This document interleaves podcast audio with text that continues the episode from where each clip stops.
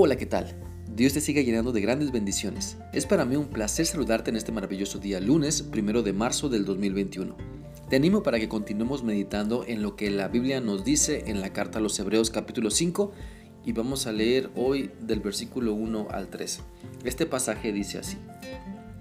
Todo sumo sacerdote es un hombre escogido para representar a otras personas en su trato con Dios. Él presenta a Dios las ofrendas de esas personas y ofrece sacrificios por los pecados.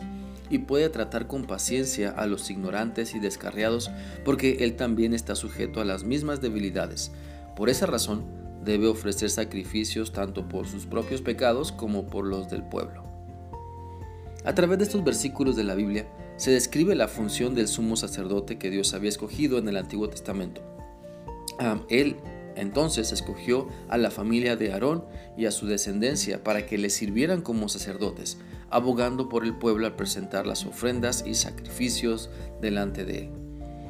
La Biblia dice en Éxodo 28.1, harás llegar delante de ti a Aarón, tu hermano, y a sus hijos consigo de entre los hijos de Israel, para que sean mis sacerdotes, a Aarón y a Nadab, Abiú, Eleazar e Itamar, hijos de Aarón Dios les escogió a ellos para que representaran al pueblo delante de Él y para que guiaran al pueblo a la presencia de Dios. Por eso tenían que consagrarse al servicio del Señor. Por eso, como dice Hebreos 5.1, todo sumo sacerdote era escogido por Dios para guiar a otras personas, para acercarse a Él y presentar ofrendas y sacrificios por los pecados pues el mismo sumo sacerdote era un ser humano y sabía las luchas y tentaciones, comprendiendo a quienes se acercaban a Dios arrepentidos.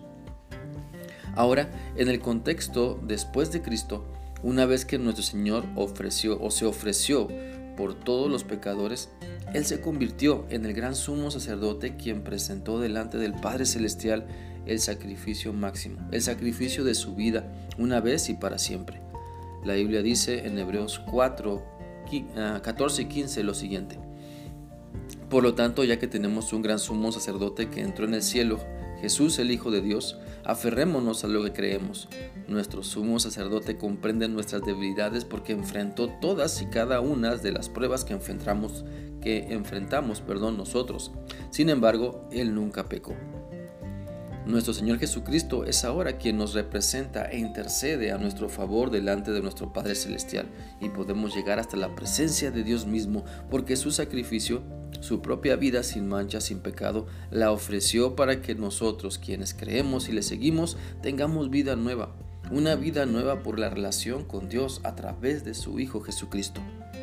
Y así como Cristo intercede por nosotros para nuestro perdón de pecados cuando nos arrepentimos, cada uno de nosotros podemos ayudar para que otras personas que aún no conocen a Cristo se puedan acercar y tener una relación correcta con Dios. La, Biblia nos enseña en 1 de Pedro 2.9 lo siguiente. Pero ustedes son miembros de la familia de Dios, son sacerdotes al servicio del Rey y son su pueblo. Dios mismo los sacó de la oscuridad del pecado y los hizo entrar en su luz maravillosa. Por eso anuncien las maravillas que Dios ha hecho.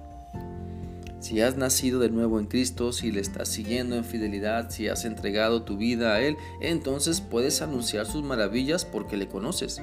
Puedes interceder por otras personas que aún no le conocen, pero tú sabes que le necesitan.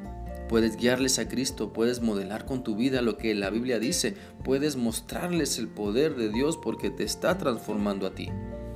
La función del sumo sacerdote que se describe en el Antiguo Testamento ahora la realiza Cristo a favor de nosotros. Y también la Biblia nos ha dado la encomienda a cada hijo de Dios, a cada seguidor de Cristo, que le representemos aquí en la tierra para que muchas más personas le conozcan y se acerquen a Dios a través de su Hijo amado. Espero que estemos comprometidos con lo que la Biblia nos dice y que podamos valorar una relación estrecha con Dios a través de nuestro Señor y Salvador Jesucristo para guiar a otras personas y que también le conozcan. Que sigas teniendo un bendecido día. Que Dios te guarde. Hasta mañana.